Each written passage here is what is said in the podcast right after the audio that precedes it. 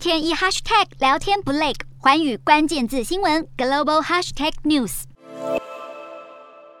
北约组织十六号在波罗的海国家爱沙尼亚举行大规模军事演习，地点距离俄罗斯军事基地只有大约六十四公里，且共有来自十四个国家一点五万名士兵共襄盛举，当中包括芬兰、瑞典和乌克兰。外界之所以高度关注，正是因为自二战结束以来，芬兰和瑞典就一直保持中立原则，但受到俄罗斯入侵乌克兰影响，两国双双宣布将寻求加入北约，也因此遭到俄方威胁。而这次北约举行的军演，代号“刺猬”，是一九九一年苏联解体以来，在爱沙尼亚境内规模最大的演习。虽然北约强调是早就规划好的活动。但这次演习并不像往常邀请俄国观察，且规模浩大，也反映波罗的海紧张局势因为俄罗斯急剧升温。不过，俄罗斯方面也没有闲着，在芬兰宣布将申请加入北约后，俄国就加强边境军事部署，将七枚能搭载核弹头的伊斯坎德尔导弹部署到距离芬兰只有三十八公里的边境城镇维堡，试图增加威胁，施压芬兰。